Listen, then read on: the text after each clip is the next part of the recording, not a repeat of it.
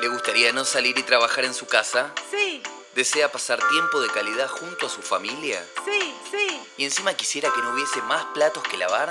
sí, sí, sí. Entonces la pandemia no es para usted. Tengo que hacer todo, o sea, aparte de trabajar, tengo que llegar a atender la casa. Quedarse en el hogar y trabajar desde casa parecía una ilusión compartida por las mujeres. Cuando se lo imaginaban, cada uno iba a poder administrar su tiempo como quisiera, iba a poder compartir momentos de calidad con la familia y no había ningún plato que lavar. El sueño se rompió rápidamente cuando llegó el coronavirus a la región latinoamericana y los países dictaron el aislamiento. Antes de la pandemia cada quien tenía su agenda propia de actividades, sus tiempos independientes para el trabajo, el cuidado y las labores domésticas. Pero después de las medidas que obligaron a quedarse en casa, hubo un empalme de todas estas rutinas familiares.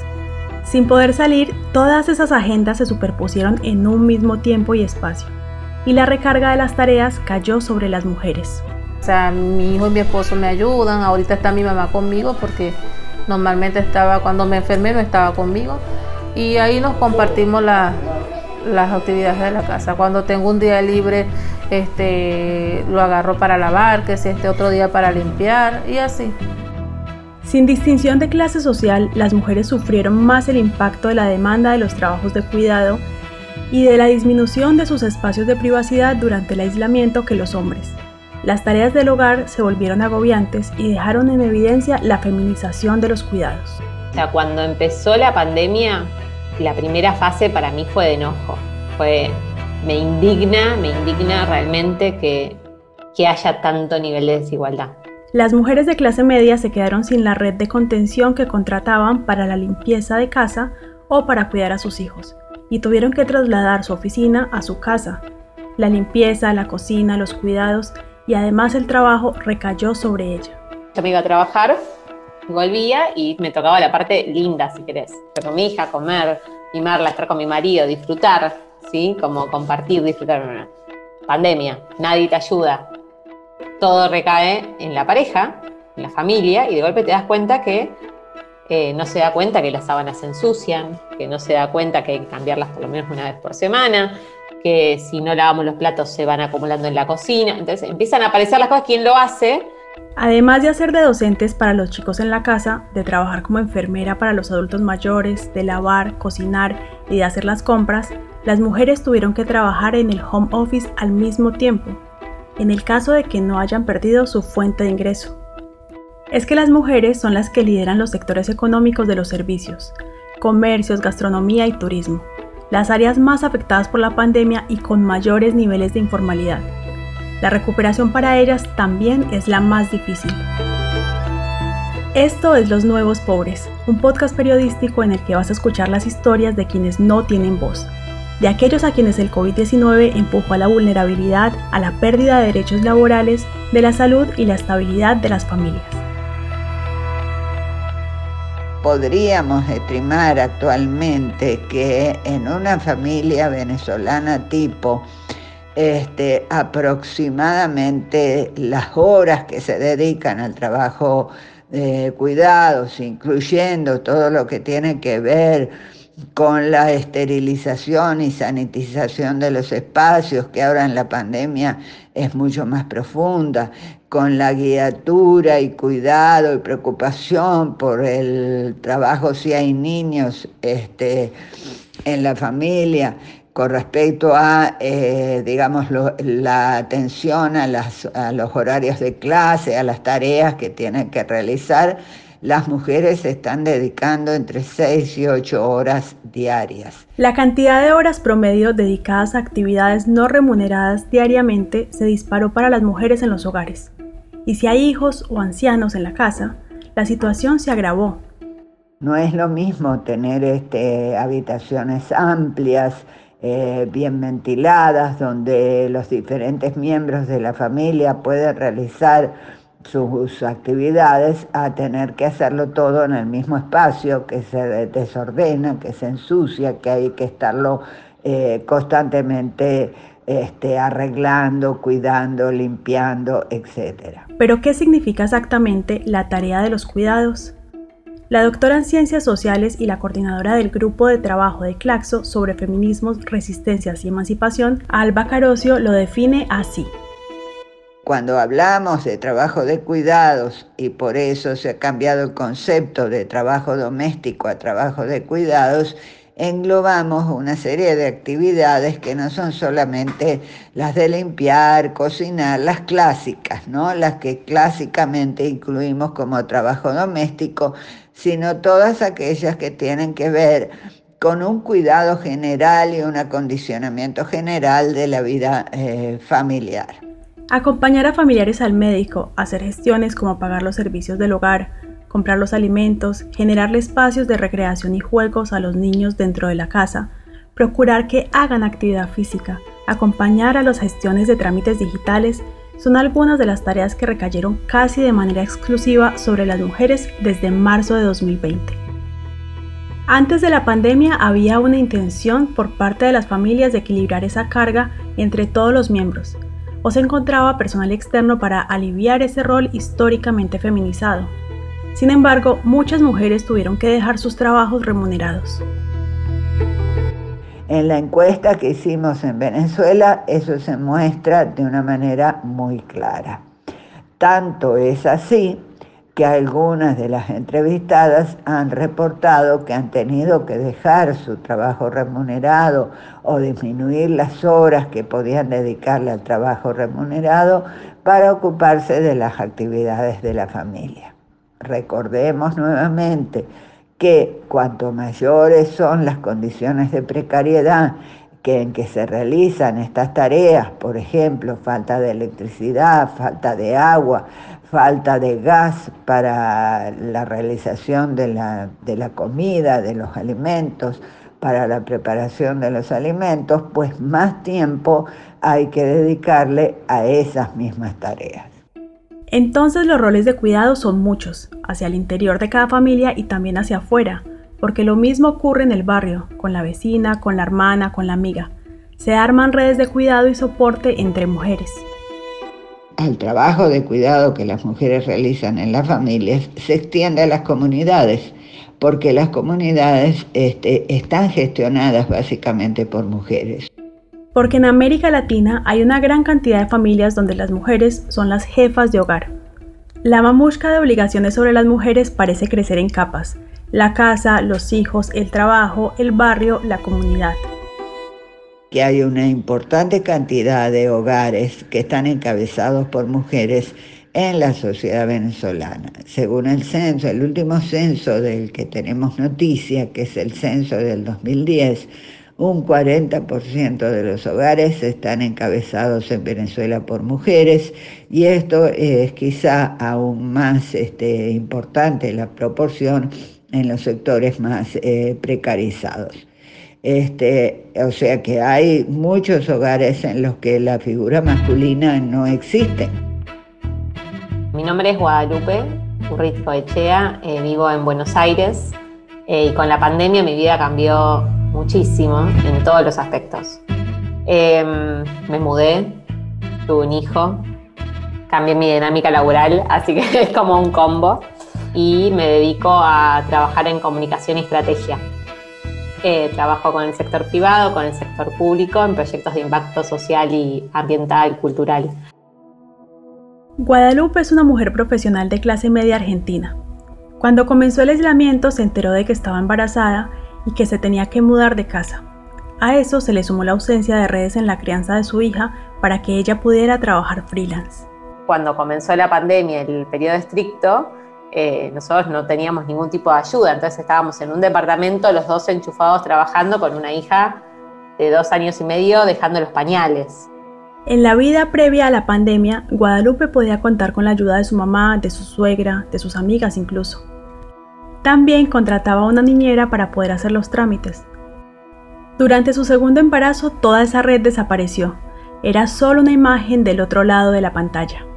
Tuve un embarazo como eh, muy eh, saludable y a la vez muy aislada, al punto que mi mamá no me vio con panza. Ya en mi primer embarazo para mí fue muy movilizante. Eh, el porperio ni hablar, la crianza.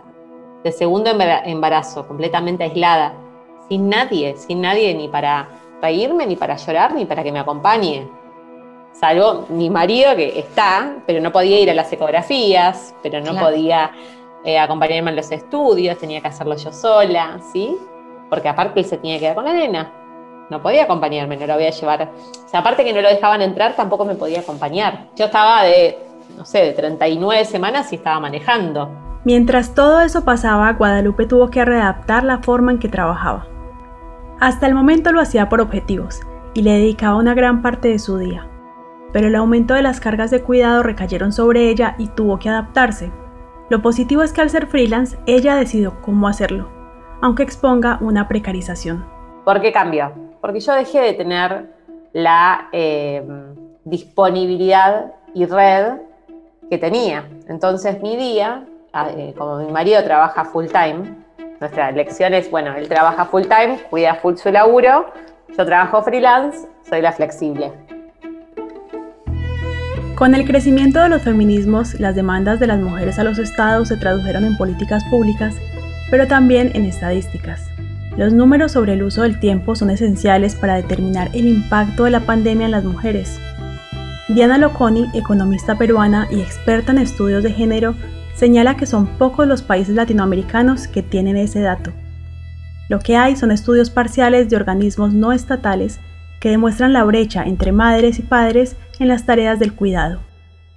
Si tú ves las cifras, lo, que, lo más crítico es, por ejemplo, lo, en la educación básica especial tenemos cifras como de tres horas a la semana que se ocupan los padres versus 84 horas en promedio que se ocupan las madres en este, acompañar a, sus hijos, hijas eh, en este nivel escolar, ¿no? de educación básica. La carga de horas de cuidado y la disminución laboral de puestos históricamente feminizados hicieron que la reinserción de las mujeres fuera más difícil. ¿Quién cuida a los niños si las escuelas están cerradas para que las mujeres puedan volver a trabajar? La reinserción laboral, pues yo creo que más tiene que ver por el lado de la estabilidad laboral, ¿no? Muchas mujeres han tenido que renunciar porque al ser reactivadas algunos sectores han pedido que se vuelva al, trabajo, a las oficinas, al campo, y ellas no han podido hacerlo. ¿No? ¿Por qué? Porque justamente tenemos el tema de que nadie va a poder cuidar a sus hijos solo ellas. Entonces, ¿cómo pueden retornar al trabajo de manera presencial? Porque muchas de ellas trabajan en las calles, trabajan en locales, La pregunta se repite, pero la respuesta tarda en llegar. En Venezuela la situación es similar a Perú. La psicóloga Susana Reina, fundadora de Feminismo Inc., señala que las mujeres están fatigadas, agotadas emocionalmente y muy estresadas. Muchas se sienten acorraladas por las decisiones que tienen que tomar producto de la división sexista del trabajo que venimos arrastrando desde, desde que el mundo es mundo, suponiendo que las mujeres se dedican a las labores eh, reproductivas, biológicas y sociales y los hombres a las labores productivas, pues esta carga les sigue quedando a las mujeres y entonces pues se ven muy limitadas para tener tiempo, tiempo disponible para lo que hace falta para poder ascender en las organizaciones. Tiempo para formarte, para hacer relaciones y networking, para estar eh, decente, eh, de peluquería y además fit, y además de eso con hijos exitosos en el colegio, y además de eso mil, mil y un roles que les tocan a las mujeres jugar, pero en medio de una pobreza del tiempo que, que es patética. Los mandatos parecen haber avanzado en vez de retroceder. Entonces, claro, muchas se ven en la disyuntiva de tener que elegir entre familia o trabajo. Y es una pregunta muy cruel que se le hace a muchas mujeres, que por cierto los hombres no se pasean por allí, pero que pareciera que es un, ancla eh, que, te, ah, que hace que entonces no puedas seguir ascendiendo a otras posiciones. Parece que el ascenso de las mujeres en los espacios de trabajo tampoco es algo fácil, ni antes de la pandemia ni después de ella y que en todo caso la informalidad de los emprendimientos expuso una fragilidad previa. Las mujeres emprenden por necesidad, los hombres emprenden por oportunidad de mercado, por un asunto de estereotipos y, de, y que además las mujeres creen que por allí entonces van a poder tener su propio horario, van a poder tener su propia eh, conducción de vida, pero las competencias que se requieren para ser emprendedoras son muy distintas para las de ser empleada. Tienes que arriesgar capital, tienes que pedir crédito, tienes que endeudarte con bancos y esas son prácticas no habituales en nuestro medio para mujeres que no han sido preparadas para ello. Eh, además a las mujeres se les cree menos, se les confía menos, eh, eh, a pesar de que somos mejores pagadoras de deudas y, y, mejores administradoras, pues los bancos no creen mucho en nosotros, entonces no está tan fácil para que una mujer obtenga el capital que se requiere para tener su propia empresa. La entrega de estos espacios ganados por las mujeres en las últimas décadas parece un retroceso en términos de derechos. A eso se suma que la multiplicación del trabajo es un peso psicológico del que no se habla. Eso impacta no solamente en términos remunerativos, ¿no? Sino que también en términos de la recarga mental, ¿no? Es, su salud mental también se ve perjudicada. Y ahí no, no, yo escuchaba especialistas, ¿no? Hablar psiquiatras en este tema, eh, pero no he visto estudios, por ejemplo, ¿no? sobre el impacto de la carga mental en las mujeres. Pero es necesario eh, visibilizarlo y profundizar eh, en esta nueva, este nuevo impacto que está teniendo las mujeres en, la pandemia. Mi nombre es Nélida, tengo 35 años, enferme, trabajo en el hospital Raúl Leoni y bueno, de verdad que fue fuerte. Nélida Leiva vive en Venezuela, es enfermera y hay días donde trabaja más de 24 horas seguidas. Hasta hace pocos meses su sueldo no le alcanzaba para comprar un pan dulce o cargar su celular, por eso decidió tomar todas las guardias posibles y cuidar a ancianos. El problema llegó en su casa, cuando no tuvo más escuela donde enviar a su hija y se contagió de coronavirus. Todo cambió en su vida. No es lo mismo este, ser enfermera a ser prácticamente maestra de preescolar. La paciencia, o sea, la pedagogía nunca es lo mismo. O sea, de verdad que fue un cambio bien brusco. Con la enfermedad, eh, bueno, sí cambió muchas cosas, porque por lo menos ahorita eh, quedé padeciendo una fibromialgia a raíz del COVID, que eso me ocasiona a veces mucho dolor, me altera el sueño, su vida llena de exigencias la puso en una situación de agotamiento total y es consciente de la inequidad de las tareas. A ella le cuesta más. El hombre es la parte fuerte de la casa, por decirlo de una manera, pero o sea, yo siento que la que edifica un hogar es la mujer. O sea, en todo, porque tenemos que estar en todo, todo, todo. Ya antes, eh, por lo menos la mujer no se preocupaba tanto, tanto en lo económico porque el esposo resolvía, pero ahora lamentándolo mucho con la situación, no, tenemos que ser igual y la mujer tiene esa más carga porque es la que o sea, mantiene todo, pues en el sentido de, mirar el orden, las cosas del hogar. Por más que el hombre ayude, no es lo mismo, o sea, más la, la responsabilidad es de nosotras las mujeres. ¿Mujeres profesionales? Sí. ¿Mujeres con el secundario incompleto? Sí, sí, acá. ¿Mujeres con gran sueldo y con sueldo promedio? Acá, acá estamos. ¿Que trabajen 6 o 12 horas? Sí, nosotras. Todas serán exigidas por igual. En el caso de Guadalupe Urticochea, la falta de derechos laborales que implica liderar un emprendimiento en Argentina la expuso a trabajar en situaciones extremas a punto de dar a luz a su segunda hija. Hasta que nació Ría, eh, trabajé más que antes porque al trabajar freelance no hay licencia. Ya nadie te paga si no trabajas. Entonces ellos ya lo hice en mi primer parto. Trabajo mucho, mucho, mucho, mucho en la previa, como pude, pero trabajé mucho como para tener ahorros para tres meses. En Venezuela, la crisis económica se profundizó por la pandemia y la exigencia llevó a Neleida Leiva a trabajar días enteros. Ella resume su jornada maratónica así. Canzonas porque de verdad que me agoto, pues. Me agoto, son 24 horas metida en un hospital o en una casa con un paciente y de allá manejo y no me vengo aquí a la casa, o sea, me voy a cumplir mi, guardia en el hospital. O sea, que salgo de aquí en la mañana, es decir, de las 6 de la mañana y regreso al otro día, 2 de la tarde.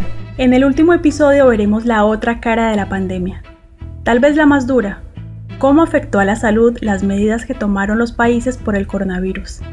Desde aquellos que antes del desconcierto y la desinformación no pudieron continuar tratamientos, hasta quienes tuvieron la enfermedad y la sobrevivieron. Los Nuevos Pobres es un podcast realizado en colaboración entre la plataforma periodística Conectas y los medios El Pitazo de Venezuela, Redacción de Argentina, El Surti de Paraguay, CIPER de Chile, Ponte Jornalismo de Brasil y Posta de Argentina. Gracias al apoyo de Velocidad, la aceleradora de medios para América Latina que tiene como objetivo impulsar el periodismo narrativo digital en la región. En la producción por posta, Guido Escolo y Lucila Lopardo. El guion es de Romina Sanillato y la edición estuvo a cargo de Nacho Garteche. La producción ejecutiva es de Luciano Banchero y Diego del Agostino. Mi nombre es Natalia Restrepo. Hasta el próximo episodio.